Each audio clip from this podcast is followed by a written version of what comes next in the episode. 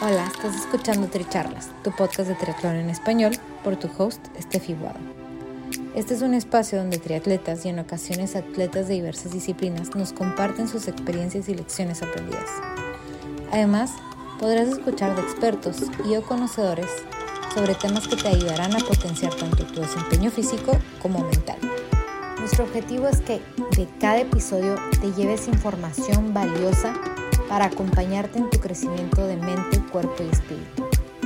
Déjate inspirar y ponte a entrenar.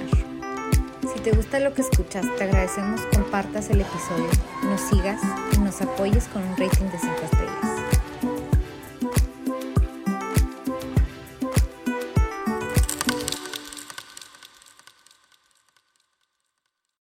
Bienvenidos al episodio 45 de Tricharlas, Dejar ir para recibir yo soy Steffi Guado y nuestra invitada del día de hoy es Mariana Rojas. Mariana es ciclista de mountain bike, diseñadora e ilustradora. Recientemente, Mariana participó en un challenge de 150 kilómetros de mountain bike, donde a los pocos metros se abrió la rodilla y después perdió el freno trasero. En este episodio, Mariana nos comparte sobre su experiencia y las lecciones aprendidas. Espero disfruten nuestra charla.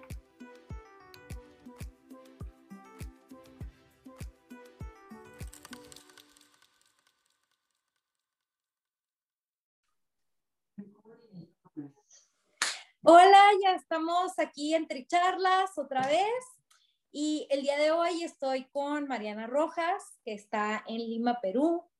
Y Mariana nos va a ayudar contándonos un poquito más de ella, presentándose. Hola, ¿qué tal? ¿Qué tal a todos los que estén viendo? Eh, soy Mariana Rojas, soy ciclista de MTV, eh, soy embajadora, eh, corredora de la marca Specialized desde hace un par de años.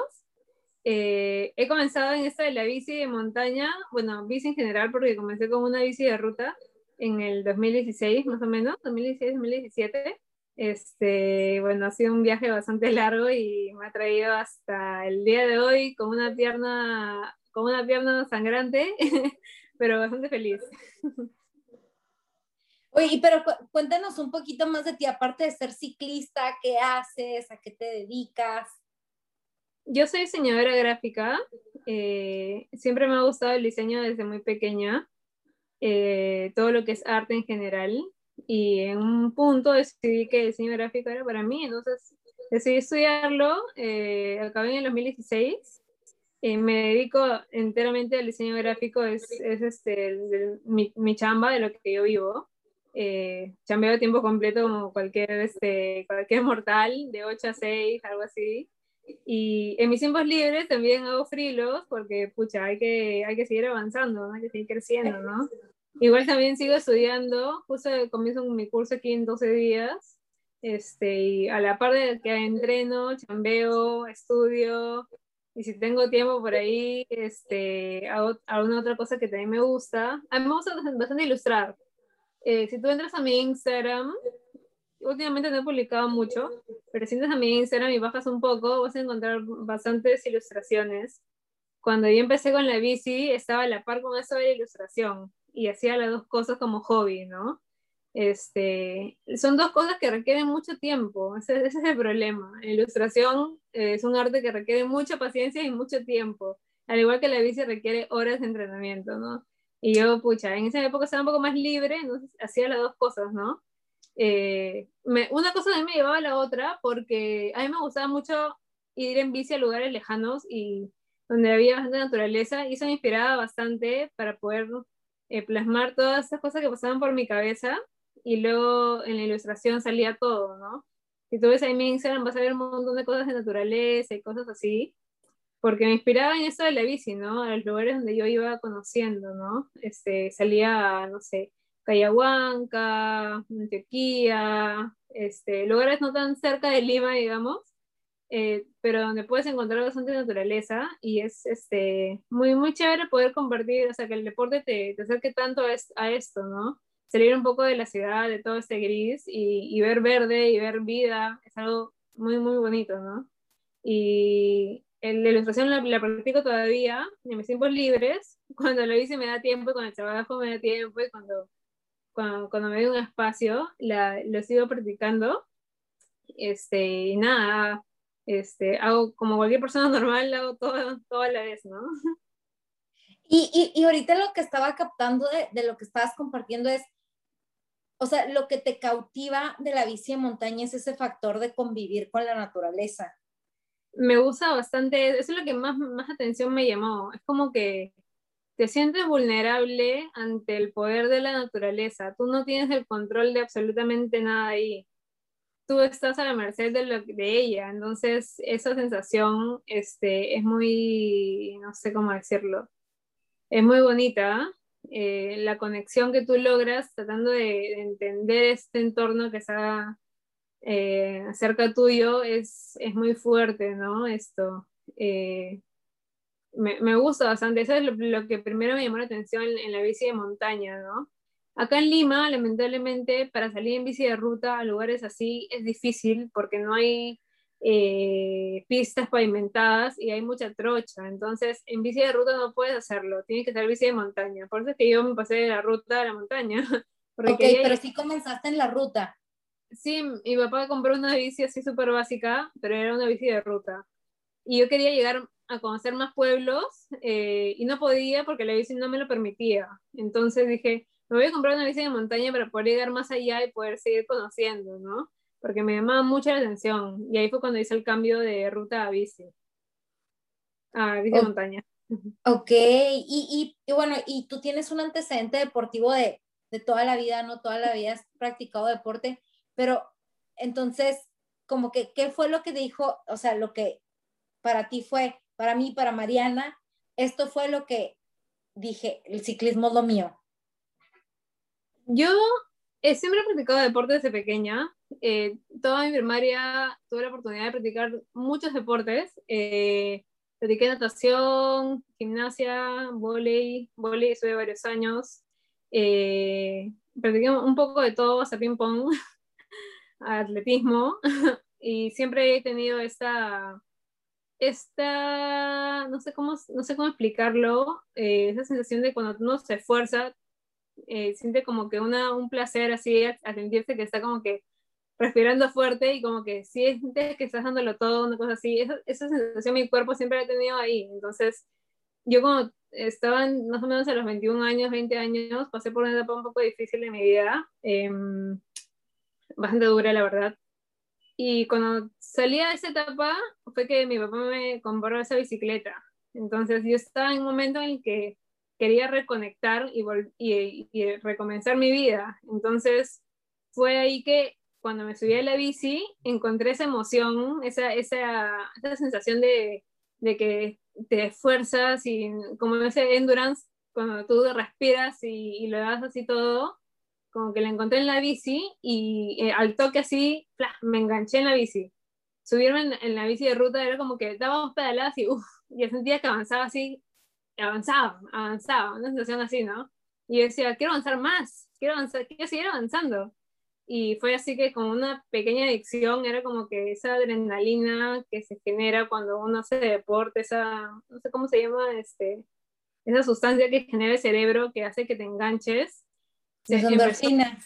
las endorfinas empezaron a salir y, y, mi cuerpo como que de haber pasado esos años difíciles, empezar a sentir esto era como que le gustó. Entonces ahí me, me empecé a enganchar con el ciclismo y, y, ya no podía, ya no pude dejarlo nunca más porque me acostumbré a esa, a esa emoción que, que, me, que me generó en un inicio y que hasta ahora me sigue generando.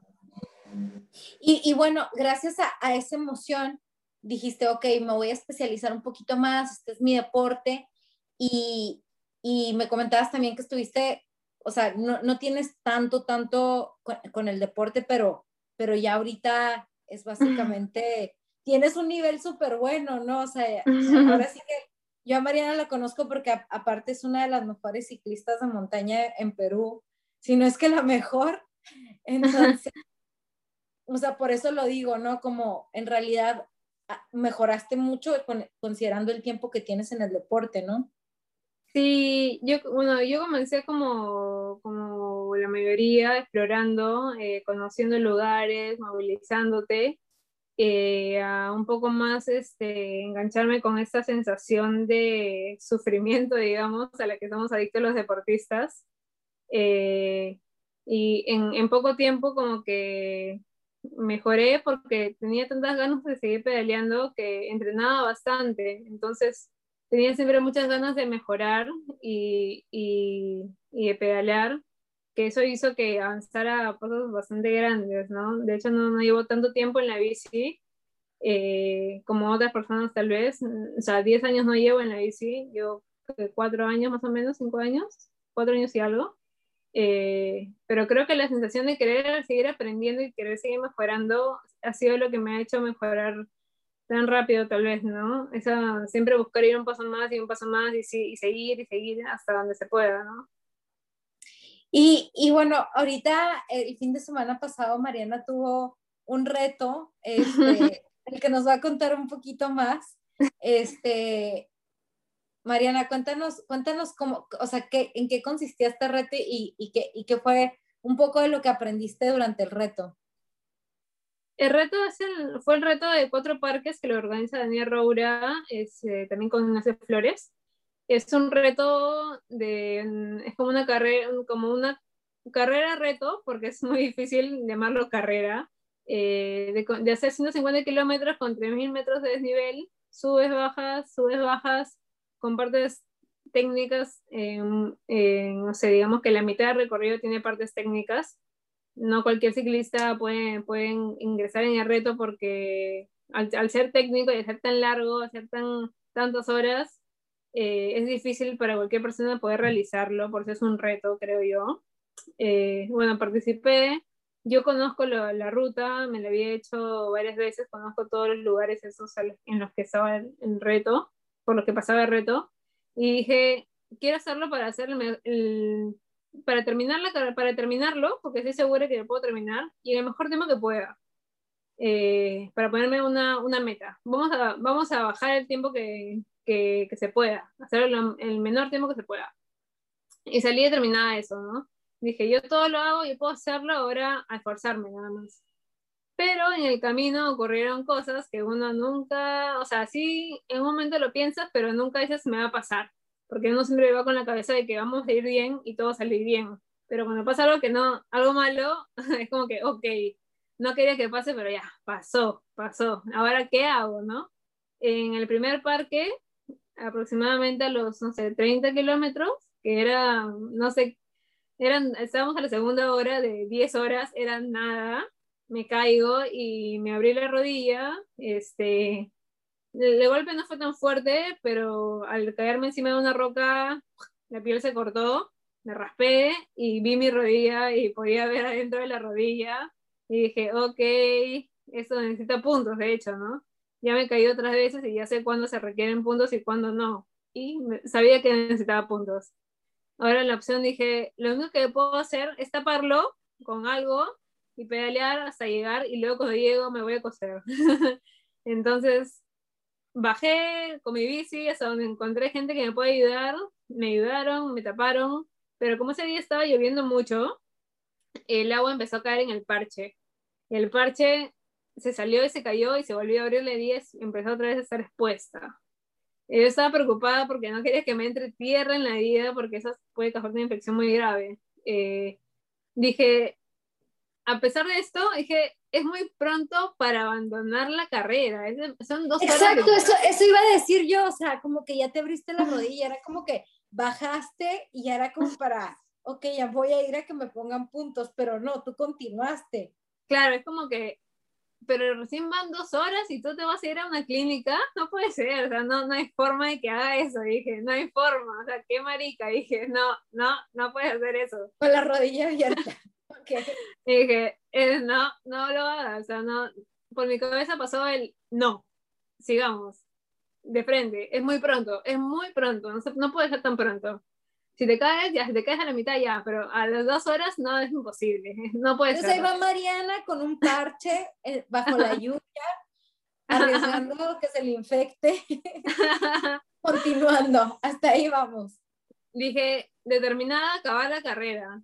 Eh, primero, pucha, sí, sentí un poquito de dolor en la rodilla, al empezar las primeras pedaladas, pero di tres, cuatro más y ya no sentía, no sentía nada. Empecé, empecé a pisar, pisar, pisar y me sentía bien, tenía fuerzas y seguí, empecé a alcanzar un montón de gente, alcanzaba gente, alcanzaba, alcanzaba gente.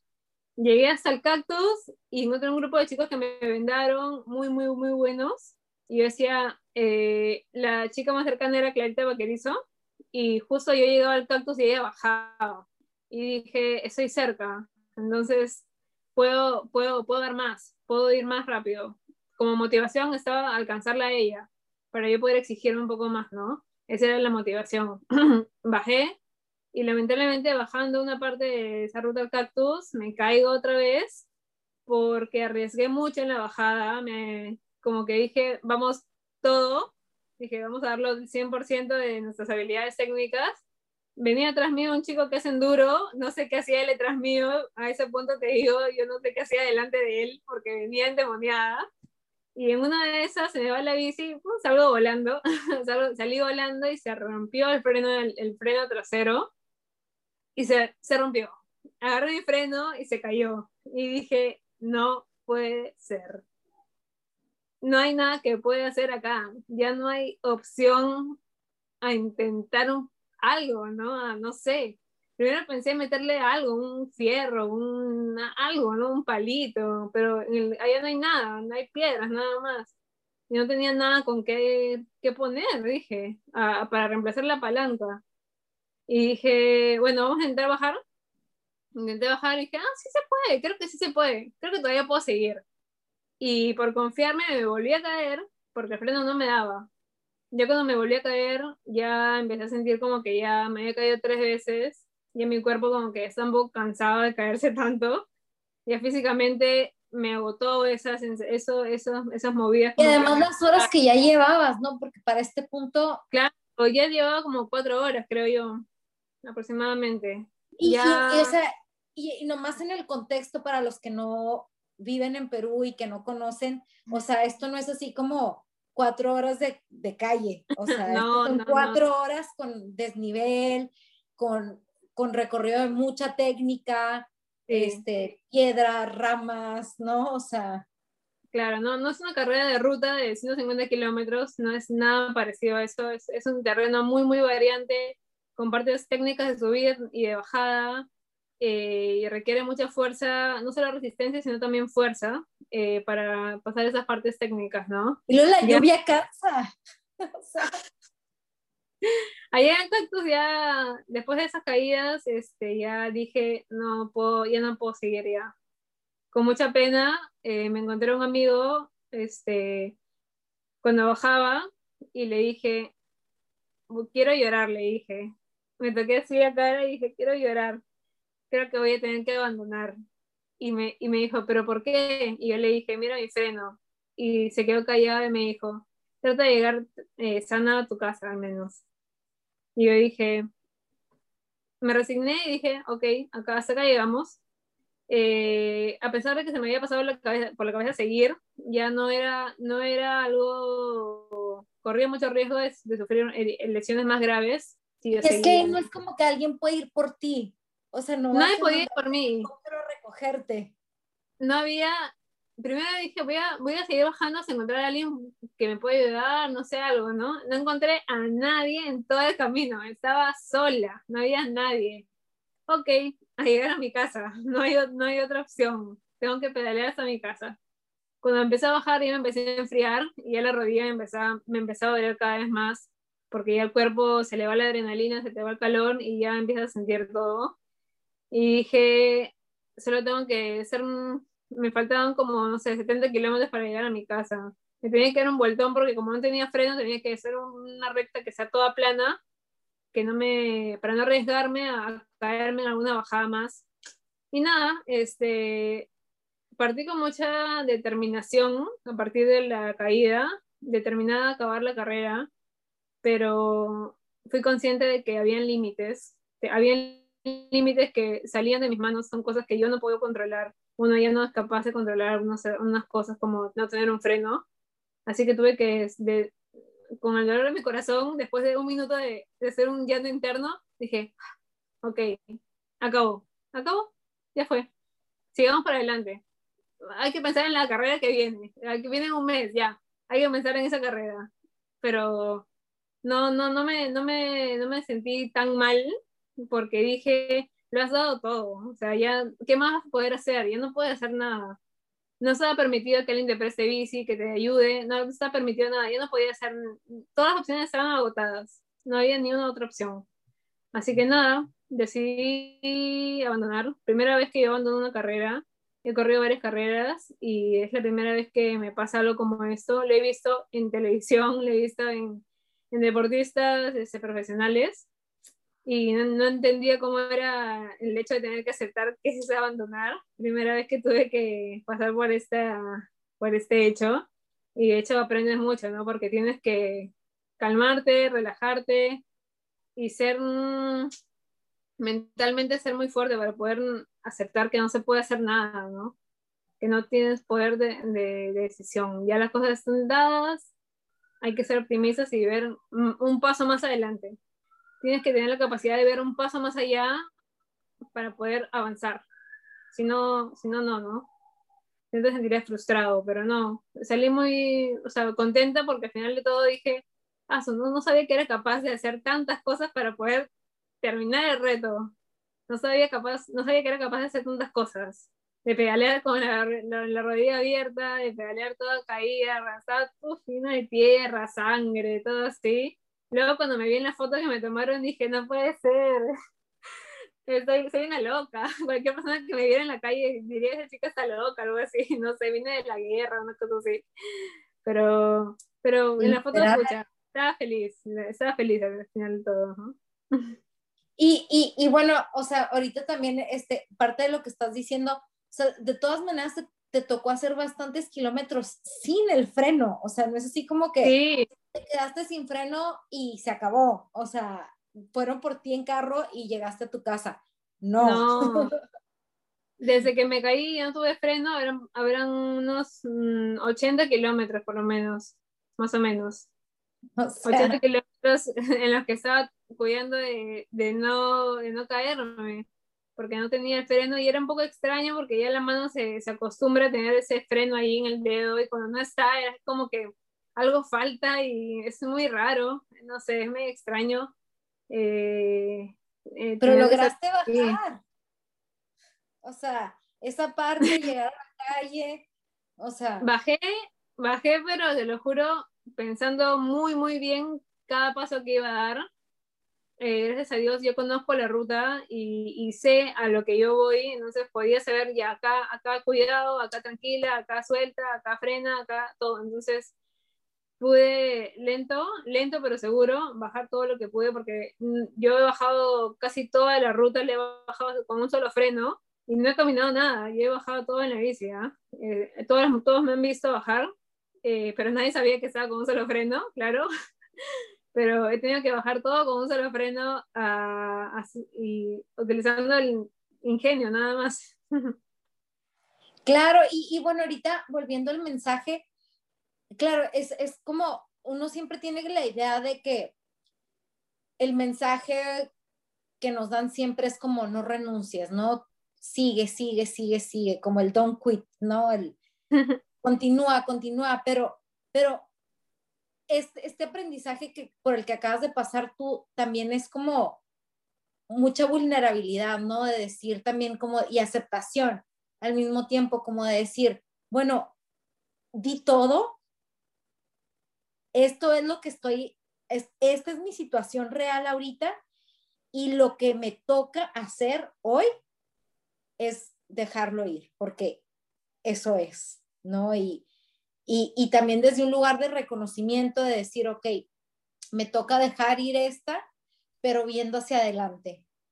Entonces es, como que renunciar, pero, pero no.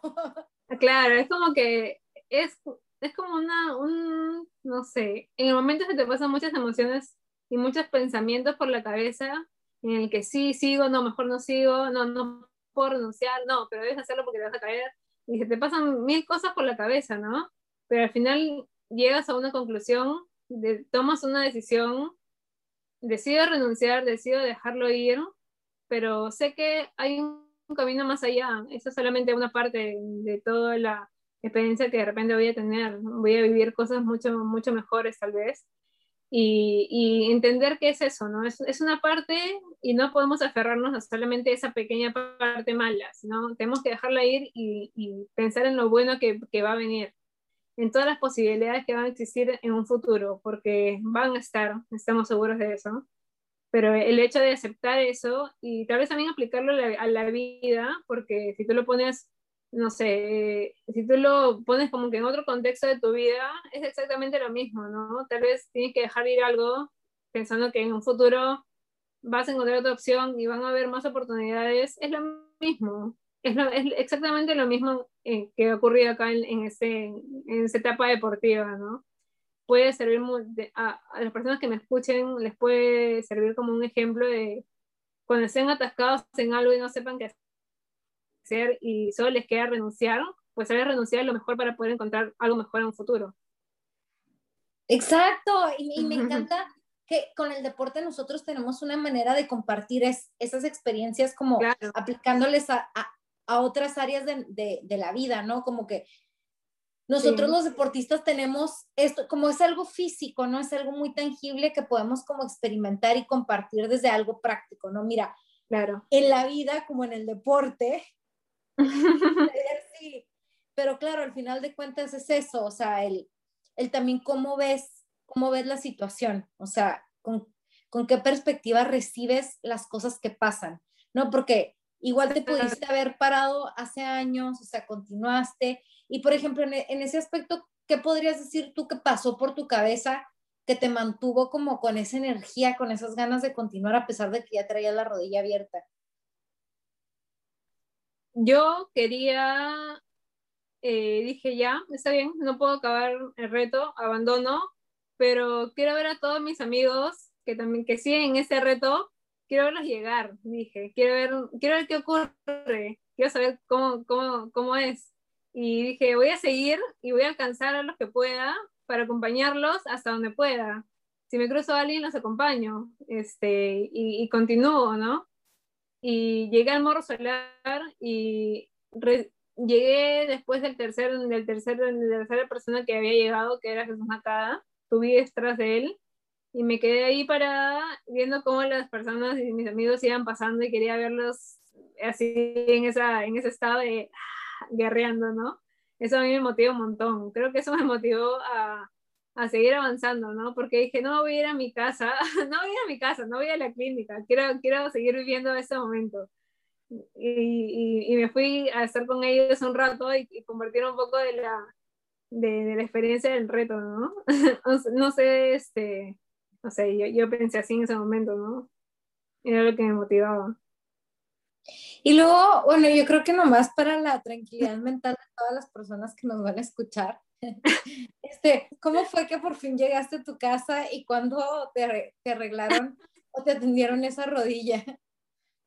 Me había quedado en el morro solar, digamos que tiene que hacer una subida técnica de unos 15 minutos y luego hacer una o sea, bajada. Pausa rápido, por favor. Mariana, a pesar de que ya había hecho sus quién sabe cuántos kilómetros después de haberse quedado sin freno, todavía se fue a subir el morro sin freno sin saber cómo iba a bajar. Dije, ya, si, si puedo bajar el cactus, puedo bajar el morro, dije, porque el morro me lo bajo todos los días, así que ya me lo conozco y, y con uno, con, si puedo con dos, puedo con uno, dije, no, puedo, tengo que hacerlo, ¿no? ya estaba en el, al final hice como 130 kilómetros y más o menos la caída fue en el kilómetro 30, o sea, 100 kilómetros antes, la, la primera caída, la segunda caída habrá sido en kilómetro 50, algo así. Eh, eh, sí, aproximadamente en kilómetro 50. Y estaba en kilómetro 130. O sea, había, había pasado mucho. En total había pedaleado unas 7 horas, que no es, no es poco, es bastante. Eh, ya al enfriarme y esperar y verlos y jajaja, jiji, nos reímos, ya mi pierna estaba como que lo tenía, la tenía vendada y mis amigos me dijeron, a ver cómo está, y estaba hinchada ya, ya estaba fea, se acerca Daniel y me dice, ponte hielo, y le digo, no tengo hielo, y le pedí a Pedro Morales, este, del equipo de Specialized, que me lleve a una clínica, y me llevó muy amablemente a mí y a Hugo, un amigo, eh, para que me acompañe, porque como no puedo entrar a la clínica con la bici, este, tenía que tener ayuda, ¿no? después de ocho horas de haberme caído, tener la rodilla abierta, fui a que me cosan. Tenía un poco de miedo a que ya la piel esté muerta y no puedan coserme. Y dije, no sé qué va a pasar. Pero por suerte se pudo coser después de ocho horas, se pudo pegar la piel. Y sí, fue, fue bastante doloroso, no voy a mentirte, fue bastante doloroso que me cosieran porque ya estaba dolorida pero mal. Tuvieron que ponerme doble anestesia porque estaba ya así eh, casi llorando porque me dolía mucho. Y después de ahí, nada, me fui a mi casa tranquila, eh, pedí un taxi, se llevaron, eh, chicos especiales se llevaron mi bici, me pedí un taxi y dije, ahora sí, a ver, a ver que todos hayan acabado de reto y ver sus fotos y, y, aplaudirlos porque se han hecho tremenda ruta, ¿no? No, no pensé en mí, sino en mis amigos, en cómo estarían ellos, en apoyarlos y, y, darle ánimos por, por haber acabado de reto, ¿no? En eso, en eso pensé. Ay, no, no, no. Qué bella, me encanta, me encanta como esa solidaridad y ese como, esa, ese, ese sentido de comunidad y de grupo que, que tienes, que, que al mismo tiempo fue como una inspiración y un impulso muy importante para ti por lo que escucho. Yo la verdad en mi rodilla no estaba pensando mucho, yo estaba pensando más en, en poder estar con ellos, en poder vivir con ellos, en saber cómo estaban, en saber si habían acabado la carrera. Estaba totalmente enfocada en eso, ¿no? Mi rodilla estaba en un segundo plano. Ya al día siguiente, cuando, o en la noche, cuando no podía dormir porque el dolor era bastante intenso, ya ahí empecé a preocupar. Ya esa semana ya ha sido total cuidado de la rodilla, pero en, ese en un primer momento no era eso, sino eran mis amigos y, y nosotros los ciclistas somos muy, muy, tenemos ese espíritu muy de compañerismo, ¿no? Este, nos ayudamos mucho, no es un deporte como el fútbol que, es en uno cada uno, somos una familia prácticamente, todos nos conocemos y cuando algo pasa todos nos apoyamos entre todos, ¿no? Mucha gente me, me ayudó en la ruta, mucha gente que no conocía, ciclistas que no conocía, me ayudaron mucho y es lindo que este deporte te genere ese, ese, ese, sentimiento, esa forma de ser tan, tan amistosa, ¿no? Que no se ve en otros deportes, ¿no? Ese, ese es un plus que nos da el ciclismo, creo yo. Y, y sí, a mí, en mí ha calado mucho ese mensaje y por eso yo, si no puedo yo hacer algo en la bici, ayudo a mis amigos a que puedan mejorar o hacer algo, ¿no? O les apoyo todo lo que pueda. Mariana, pues muchísimas gracias por este mensaje, me encanta tu, tu compartir. Este, ¿Quisieras que, que, la gente que nos escuche se quedara con un mensaje el día de hoy? Me gustaría que las personas, ¿sabes? las que hacen ciclismo recién comienzan y las que ya están metidas en este deporte, que aprovechen todo lo que nos, lo que nos da este, el ciclismo como enseñanza de vida. Yo acá estoy poniendo un ejemplo muy práctico de lo que significa dejar ir para obtener algo después y ser optimista, sacar lo mejor de cada uno, porque creo que eso es lo que todos pueden ver con, con esa experiencia que he tenido. Y me gustaría que todos mis compañeros eh, lo apliquen también en su vida, ¿no? Como yo ahora también lo estoy haciendo, que les sirva como una lección eh, y que, que saquen esto del ciclismo tan lindo tan, esa, esa, esas enseñanzas que te dan para, para tu día a día y para que te ayuden a crecer como persona, creo yo. Muchísimas gracias, Mariana. Pues bueno, le agradecemos a todos por su tiempo, por escucharnos y esperamos que, que se queden con este lindo mensaje. Y, y bueno, a la próxima. Gracias y chao. Gracias por ser parte de esta comunidad de atletas inspirando atletas. Este espacio es traído a ustedes en colaboración con Ojana Triathlon, donde atletas de todo tipo nos comparten sus experiencias y lecciones aprendidas a través del deporte. Los invito a suscribirse al podcast y ponerse en contacto conmigo a través de la página en Instagram de Tricharlas, donde me pueden dar sus comentarios, sugerencias, si conocen alguna persona que tiene una historia para compartir con nosotros. Y estamos en contacto.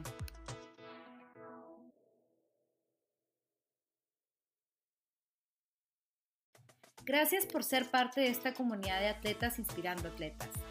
Este espacio es traído a ustedes en colaboración con Ojana Triathlon, donde atletas de todo tipo nos comparten sus experiencias y lecciones aprendidas a través del deporte. Los invito a suscribirse al podcast y ponerse en contacto conmigo a través de la página en Instagram de Tricharlas, donde me pueden dar sus comentarios, sugerencias, si conocen alguna persona que tiene una historia para compartir con nosotros. Y estamos en contacto.